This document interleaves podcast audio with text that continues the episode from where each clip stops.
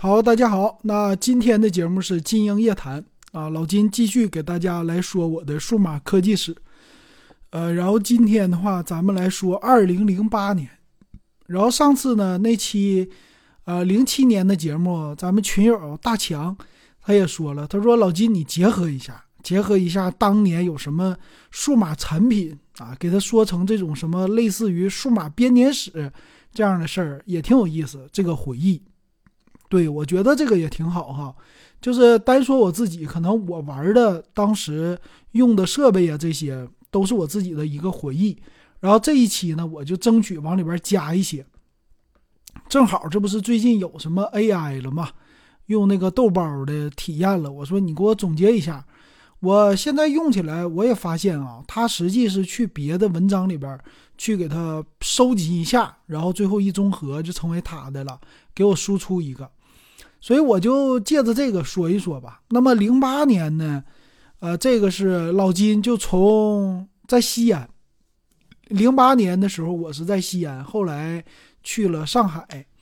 那么在西安呢，我是零七年到的广州嘛，搁广州到了西安。那么到了西安，整个零八年呢，在西安待了半年的时间。我春节之后回来，回来之后。在这个西安一直过完了六月份啊，七月份去的上海，所以这半年的时间待着就非常的舒服了。那个零八年其实几大事件啊，我觉得在我的人生当中啊，记忆深刻的零八年还是非常的深刻的，因为有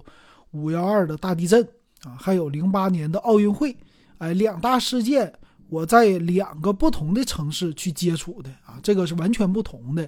那种人生的一个体验哈，真特别的难得。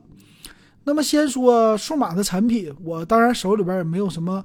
好的那个手机啊。我上一期节目说了，我其实就一台买的海尔的彩屏的，哎，太舍不得了，花钱哈，才买了一两个月就丢了。啊，这是我人生当中为数不多丢手机的时候啊，在西安丢了一台，这是一个。那么另外一个设备呢，就康柏的嘛，康柏的这个 PDA 啊，当时看视频呐、看影片呐，确实非常的过瘾。